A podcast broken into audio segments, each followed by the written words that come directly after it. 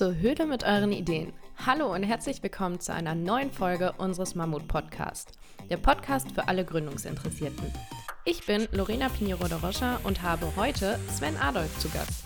Sven Adolf hat sich als Experte in der Sanitärbranche selbstständig gemacht und das Unternehmen Santras gegründet. Mit ihm als Gründer möchten wir uns heute gemeinsam über die Effizienz und Wachstumsphase seines Unternehmens unterhalten. Hi Sven, schön, dass du da bist. Ja, erstmal besten Dank, dass ich hier sein darf, äh, Lorena. Also mir geht soweit gut. Bin momentan im Auslandssemester in Seoul. Von daher freue ich mich, dass wir es trotz der Zeitverschiebung hinbekommen haben, äh, dass ich heute hier im Podcast sein darf. Ja, freut uns, dass du dabei bist auf jeden Fall. Und sehr spannend, dass du in Seoul sitzt. Da kannst du beruflich bestimmt ganz viel mitnehmen. Wobei, so wie ich weiß, bist du dafür das Auslandssemester. Aber da darfst du gleich bestimmt ein bisschen mehr drüber verraten.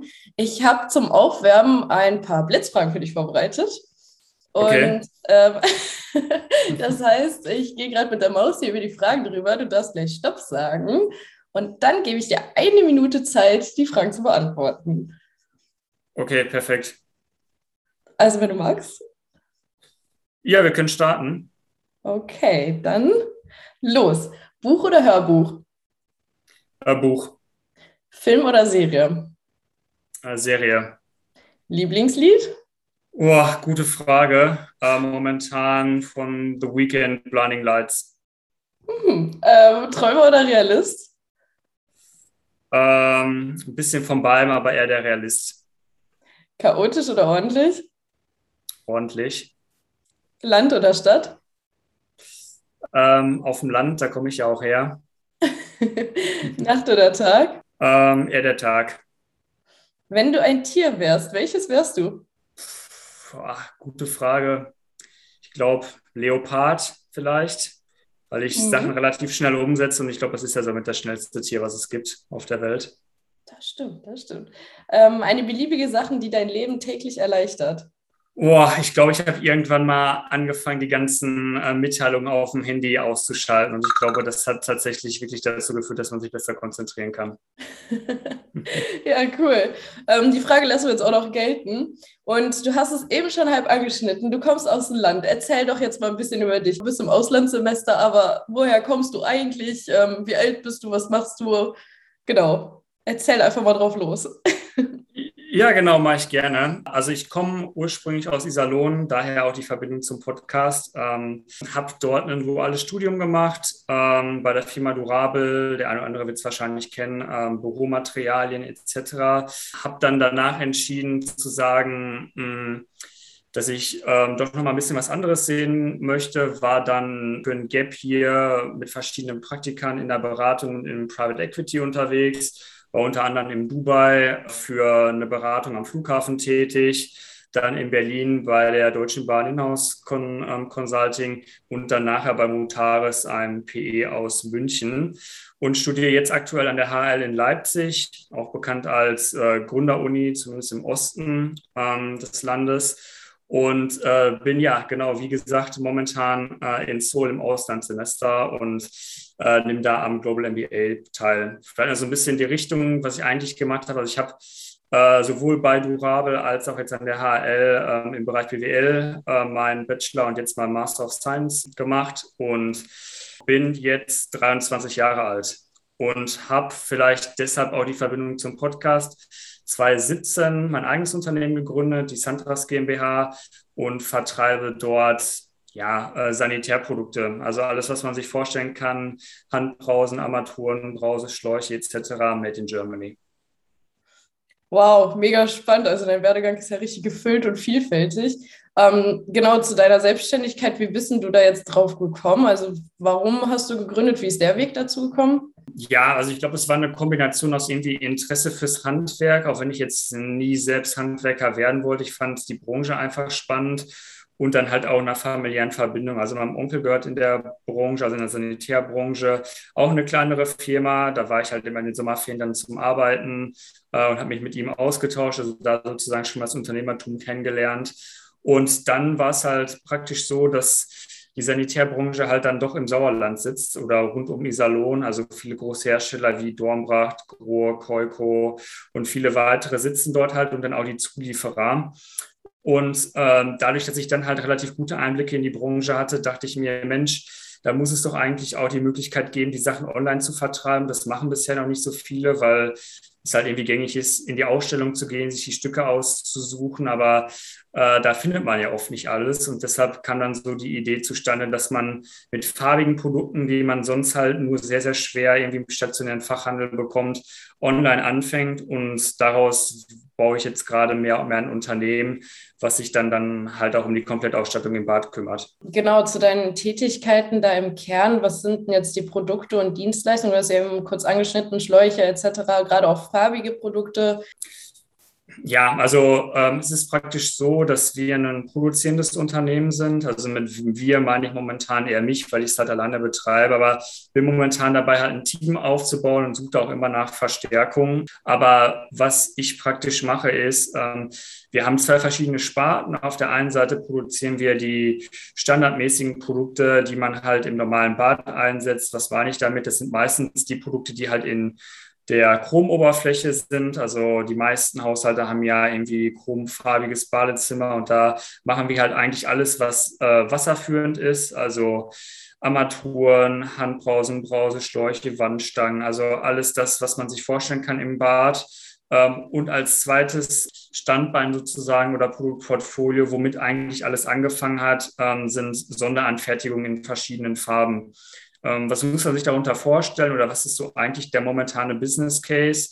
In den 80er Jahren war es urtypisch, dass Grohr, Dornbracht und auch andere, Dornbracht hat es ja heute noch, Produkte in Farbe rausgebracht haben. Das heißt, die Kunden haben damals beispielsweise eine rote Armatur gekauft. Ähm, und jetzt nach 20 Jahren produziert Grohr keine Ersatzteile mehr oder sie sind extrem teuer aber der Kunde braucht halt welche, damit er nicht das ganze Bad ersetzen muss. Also was bieten wir an? Wir bieten sozusagen, weil wir das Partnernetzwerk an Lieferanten aufgebaut haben aus der damaligen Zeit, bieten wir sozusagen dem Kunden halt die farbige Armatur, den Brausestauch, die Handbrause in genau der Farbe von Grohr an, sodass er praktisch bei uns das Ersatzteil kaufen kann, was er beim ursprünglichen Hersteller nicht mehr erwerben kann. Das sozusagen, wie alles angefangen hat, aber Farbe ist, denke ich, mehr, ähnlich wie es halt auch beim Auto ist, dass sich Leute ein farbiges Auto zulegen, gibt es das sicherlich auch im Bad. Und wir entwickeln uns momentan mehr und mehr dahin, halt Komplettausstattungen im Bad anzubieten. Das ist dann meistens nicht mehr rot, weil das ist, glaube ich, eine Farbe, die war damals mal aktuell, aber es geht dann halt eher so schwarz matt, weiß matt, roségold, verschiedene Farbtöne, ähm, Edelstahl gebürstet und ich glaube, da kann man auch heutzutage sich dann ein sehr, sehr schönes Bad zu erschwinglichen Preisen eigentlich zusammenstellen, weil wir halt als Hersteller oder weil man bei uns zumindest für die Marke nicht ganz so viel Geld bezahlt wie bei anderen. Okay. Und gerade du meintest ja auch schon, dass ihr ja Made in Germany Produkte habt. Ich würde jetzt eigentlich mehr raushören, dass es ja, ja, dass mit deinen Produkten mehr Wert auf Qualität statt auf Quantität setzt. Was machst du da, um das Wachstum voranzutreiben?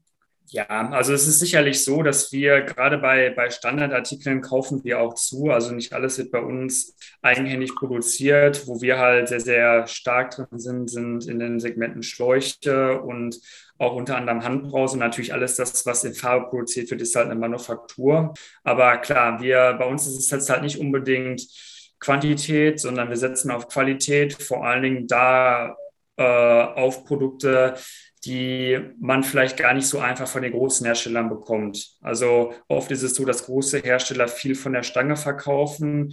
Wenn man mal beim Brauseschlauch bleibt, sind es meistens drei Standardlängen, 1,25, 1,60 und 2 Meter. Aber es gibt natürlich Kunden, die einerseits für ihr Duschsystem einen kurzen Schlauch, der irgendwie nur 80 Zentimeter lang ist und einen passenden in 2,50 Meter benötigen oder auch andere äh, Längen. Und genauso sieht es auch bei anderen Produkten aus. Also wir kümmern uns praktisch um alles das, was die großen Hersteller nicht so gerne machen, weil die Stückzahlen zu klein sind und legen dann natürlich Wert auf Qualität. Zu deiner Frage, wie wir das Wachstum vorantreiben ich glaube, was halt wirklich wichtig ist, dass äh, wir die Kunden online erreichen. Also wir sind momentan schwerpunktmäßig am Verkaufen auf Amazon. Da hat alles angefangen, weil es natürlich deutlich einfacher für uns als unbekannte Marke ist, ähm, dort zu verkaufen, weil der Kunde natürlich schon nach einem speziellen Produkt sucht. Das heißt, es ist für uns deutlich einfacher in Erscheinung zu treten. Aber wir bauen momentan eine eigene oder haben eine eigene Webseite aufgebaut, versuchen die jetzt über verschiedene Vertriebskanäle und mit bestimmten Zielgruppen zu targeten und denken auch über Partnerschaften im stationären Handel nach, zumindest mit den Handwerkern. Also ich glaube, dass es eher momentan darum geht, die, das Produktportfolio, was wir schon haben, was relativ breit ist, zwar zu erweitern, aber erstmal mehr Kunden auf unser Angebot aufmerksam zu machen. Mhm. Ja, jetzt gerade, wo du es dann auch nochmal gesagt hast, jetzt mit der Produktpalette erweitern etc. Wie schaut es denn da jetzt aus? Ihr habt gerade einen relativ großen Kostendruck eigentlich seitens Chinas, ähm, da jetzt trotzdem aber auf eurer Seite ja Made in Germany trotzdem zu produzieren. Hm.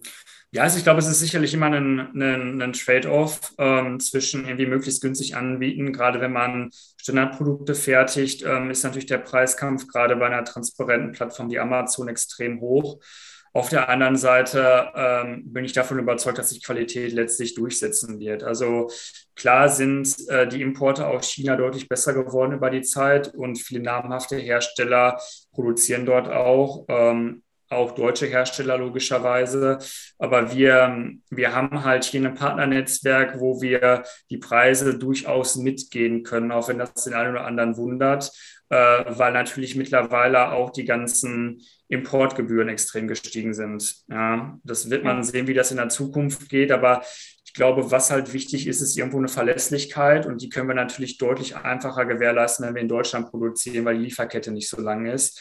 Von daher glaube ich, dass man jetzt auch in der Zeit sieht, dass es durchaus Vorteile hat, lokal zu fertigen und es natürlich auch irgendwo ein Geben und ein Nehmen ist. Ich meine, ich komme aus der Region, aus dieser Lohn und von daher war es eigentlich klar, dass man versucht, mit den lokalen Unternehmen zusammenzuarbeiten. Ich glaube, bei, bei Farbe ist es was anderes, weil bei Farbe ist der Preisdruck ähm, nicht ganz so hoch, weil es einfach nicht viele machen können. Ich glaube, da ist auch unser Lied, unser USP. Ich meine, es ist schön und super für uns, wenn wir möglichst viel auch in Chrom verkaufen, weil dann natürlich die Zielgruppe deutlich größer ist und wir es halt dadurch hinbekommen, mehr Kunden zu erreichen, die dann auch auf unser anderes Produktportfolio aufmerksam werden. Aber ich glaube, unser wirklicher USP liegt in dem ganzen farblichen Segment. Und äh, da geht es aber schwerpunktmäßig darum, dass der Kunde erstmal verstehen muss, ähm, dass nicht der Weißton von Grohe der gleiche Weißton ist wie der von Dornbracht und dass wir als Intermediär sozusagen, der dazwischen, der mit allen Lieferanten der großen Hersteller zusammenarbeitet, halt in der Lage sind, jeden Farbton der Branche zu fertigen. Einfaches Beispiel, wenn man von Grohe eine komplette Ausstattung hat und einem geht der Brauseschlauch kaputt und man möchte genau den Farbton haben, dann wird es unter Umständen A schwierig sein, den Farbton überhaupt noch zu bekommen. Und wenn man ihn bekommt, ist er sehr, sehr teuer. Und was wir praktisch anbieten, ist, dass wir auf den Kunden zugehen und sagen, wir garantieren, dass es der Farbton von Grohe ist und wir können es in der Regel günstiger anbieten mit Made in Germany ähm, als der eigentliche Hersteller. Und machen dabei immer noch eine ganz gute Marge. Das zeigt halt, dass vor allen Dingen im farbigen Bereich, glaube ich, für uns großes Potenzial herrscht. Das ist dann quasi auch euer Alleinstellungsmerkmal letztlich. Also das ist ja quasi so, wie ihr gegen eure potenziellen Wettbewerber immer antretet, dann richtig?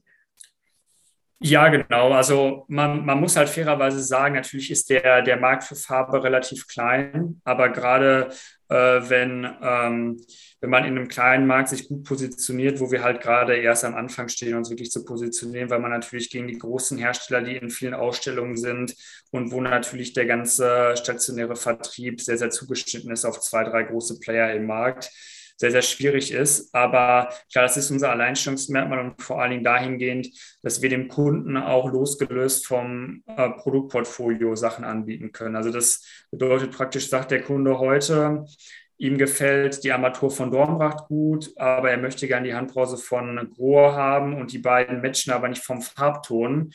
Äh, sind wir sozusagen, weil wir nicht an irgendeine Farbe vom Hersteller gebunden sind, derjenige, der sagt, okay, wir machen dir beides im gleichen Farbton und wenn du den Farbton von Vola gerne hättest, dann machen wir dir auch beide Armaturen in dem Farbton. Klar, es sind dann immer Unikate, die sind relativ teuer, weil man es halt Einzelanfertigungen sind.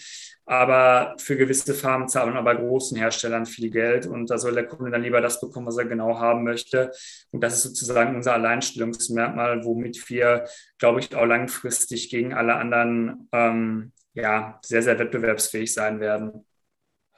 Ja, top. Wie siehst du das jetzt mit, wie ressourcenintensiv das Ganze jetzt eigentlich ist? Weil das Farbige ist ja schon sehr individualisiert, hast du ja auch gerade selber gesagt.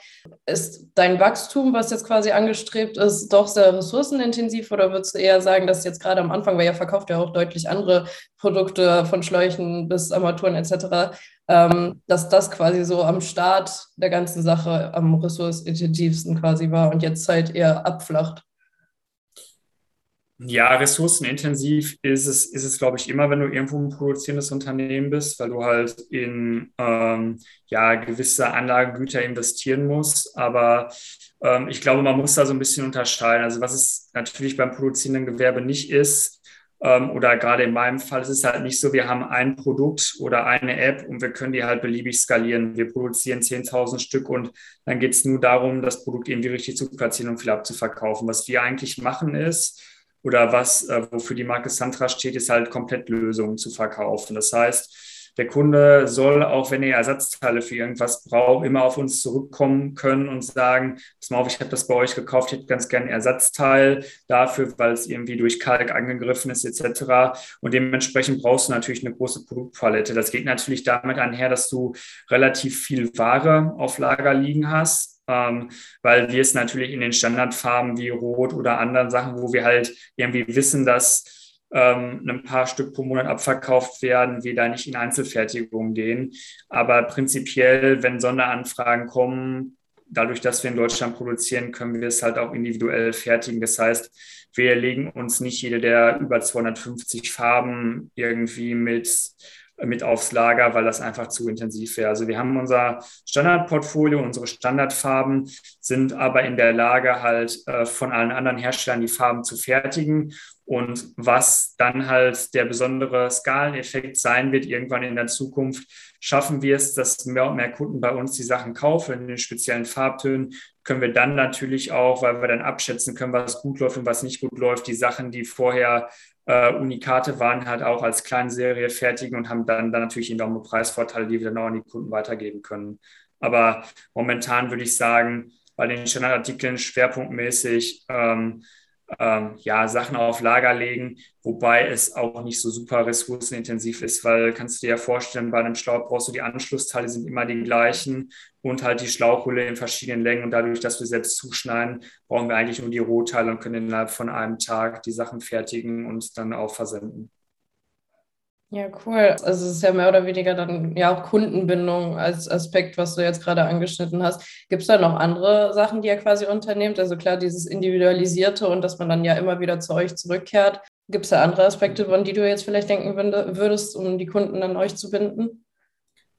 Ja, also ich glaube, womit wir ja praktisch jetzt angefangen haben, wir sind ja momentan halt sehr, sehr stark im produzierenden Gewerbe und halt im E-Commerce tätig. Das heißt, ähm, wir versuchen praktisch von dem dreistufigen Vertriebsweg, der sich praktisch aus dem ähm, Hersteller, dem Großhändler, dem Aussteller, dem Installateur, der das dann final beim Kunden verbaut, äh, so ein bisschen zu lösen. Hat halt den Hintergrund, wie man sich vorstellen kann, je mehr Leute in einer Lieferkette sind, umso mehr Marge äh, geht natürlich unterwegs verloren, beziehungsweise desto teurer wird einfach das Produkt für den Endkunden, weil jeder was äh, daran verdienen möchte.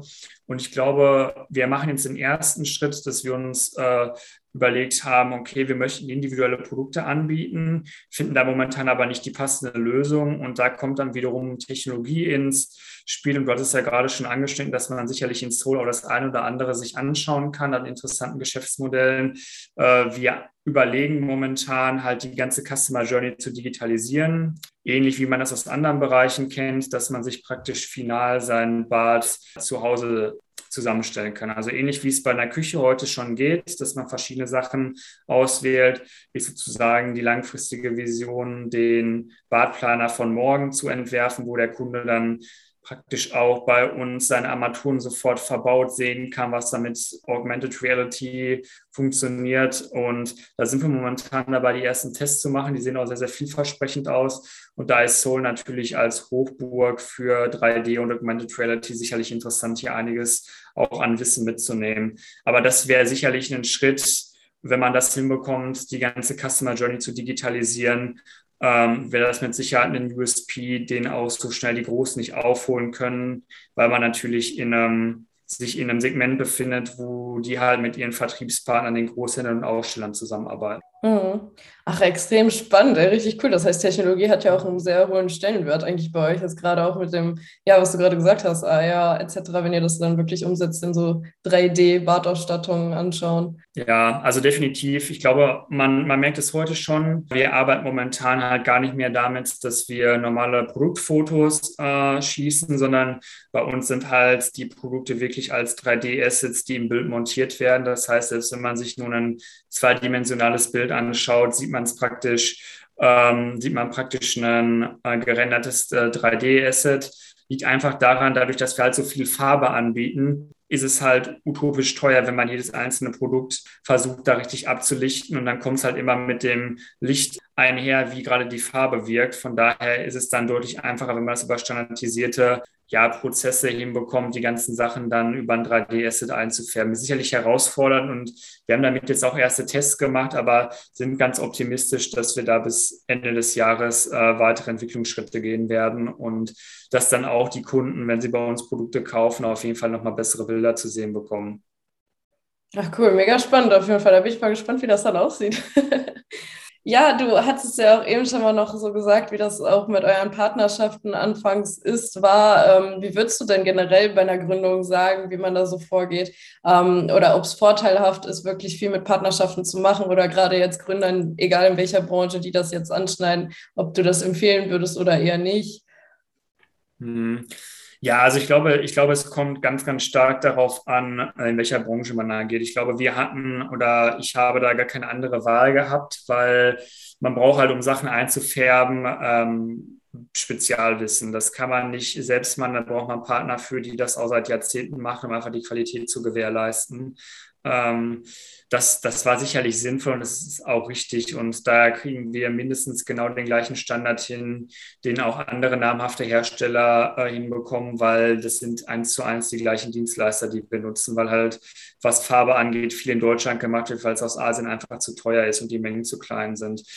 Generell lässt sich das, also generell würde ich sagen, Partnerschaften sind immer wichtig. Äh, wie die dann aussehen, äh, muss man halt immer individuell entscheiden. Aber ich glaube, man kann vom Austausch mit anderen extrem viel lernen. Ähm, je nachdem, mit wem man sich austauscht, lernt man immer viel Neues dazu. Und selbst ähm, ich, der jetzt ja selbst gegründet hat und eigentlich schon ein gewisses Partnernetzwerk habe, gehe auch Anfang nächsten Jahres nochmal woanders ins Praktikum zu einem Berliner Startup, was sich auch in der Sanitärbranche ja auskennt, beziehungsweise da auch um ein Geschäftsmodell bemüht.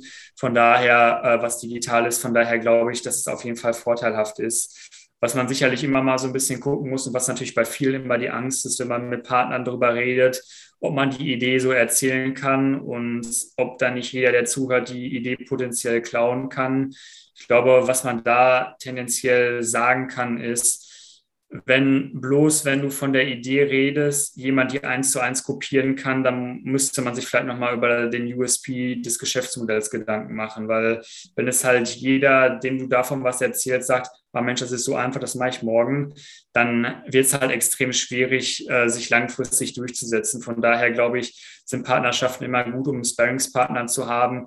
Aber da können auch Freunde, Familie oder vielleicht auch mal Professoren, die sich mit dem Thema auskennen oder mal einen anderen Blick drauf haben, sicherlich hilfreich sein. Also es muss nicht immer irgendwie eine Partnerschaft mit verschiedenen Unternehmen sein, wenngleich es da sicherlich auch viele gibt, die man ansprechen kann und die da sehr, sehr hilfsbereit sind.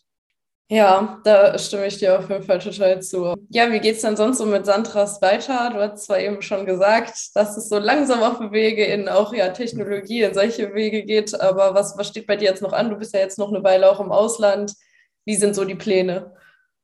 Genau, also ähm, ja, bei, bei Santras ist es halt so, dadurch, dass ähm, ich halt viele Sachen auch über Partner fertigen lasse, ähm, ist es halt so, dass ich das ganz gut aus Soul steuern kann. Also ist da manchmal ein bisschen schwierig mit der Zeitverschiebung und den ganzen Gesprächen, die dann irgendwie nachts stattfinden, aber das ist auf jeden Fall so, dass man das ähm, ganz gut steuern kann. Von daher sind wir da, geben wir da weiter Gas, was so Internationalisierung auf Amazon erstmal angeht, weil das sicherlich äh, auch durch mein Praktikum bei Razer ähm, die ja gerade sich als Inkubator für Amazon, FBA, Seller ähm, den Namen machen, sicherlich nochmal einige Insights gegeben hat, die man dann dort vorantreiben kann und verbessern kann.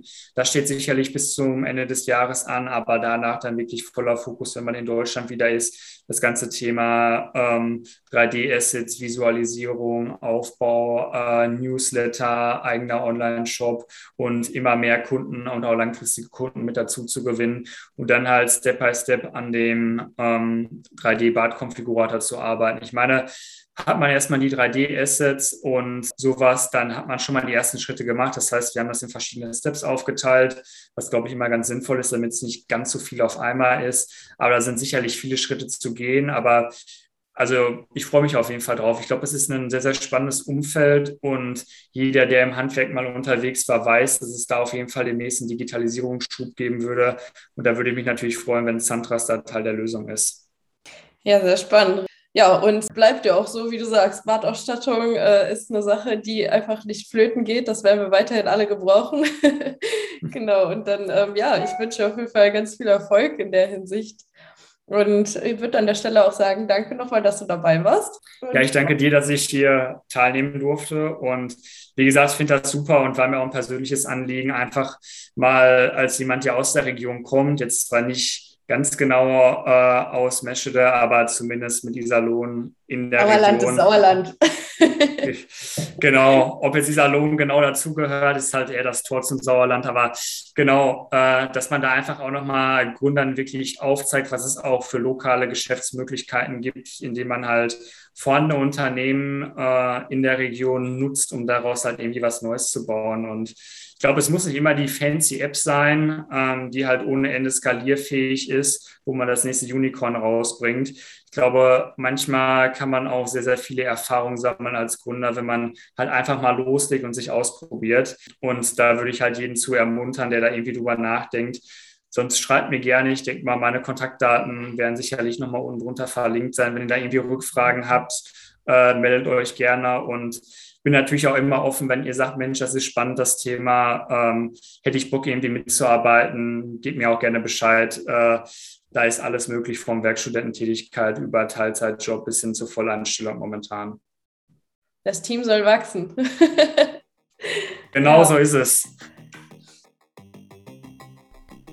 Nun ja, wie jeder Anfang auch ein Ende hat, sind wir nun am Ende dieser Folge angelangt. Ihr habt heute einen Einblick in das Thema Effizienz und Wachstumsphase eines Startups erhalten. Sven gab uns hierzu wertvolle Tipps mit, wie die Effizienz in der Sanitärbranche aussehen kann und erzählte uns, auf welchem Wege er sich um das Wachstum von seinem Startup Santras bemüht. Wir hoffen, ihr hattet genauso viel Spaß wie wir bei der Folge und konntet auch einiges dabei mitnehmen. Vielen Dank nochmal an unseren Gast Sven Adolf. Weitere Informationen über ihn sowie Santras erhaltet ihr in unserer Infobox, wo wir auch nochmal auf seine Webseite verlinken. Wir freuen uns natürlich, wenn ihr beim nächsten Mal auch wieder einschaltet und uns auf unseren Social Media Kanälen ebenso folgt. Die Links dazu findet ihr auch in der Beschreibung. Dann macht's gut und bis zum nächsten Mal.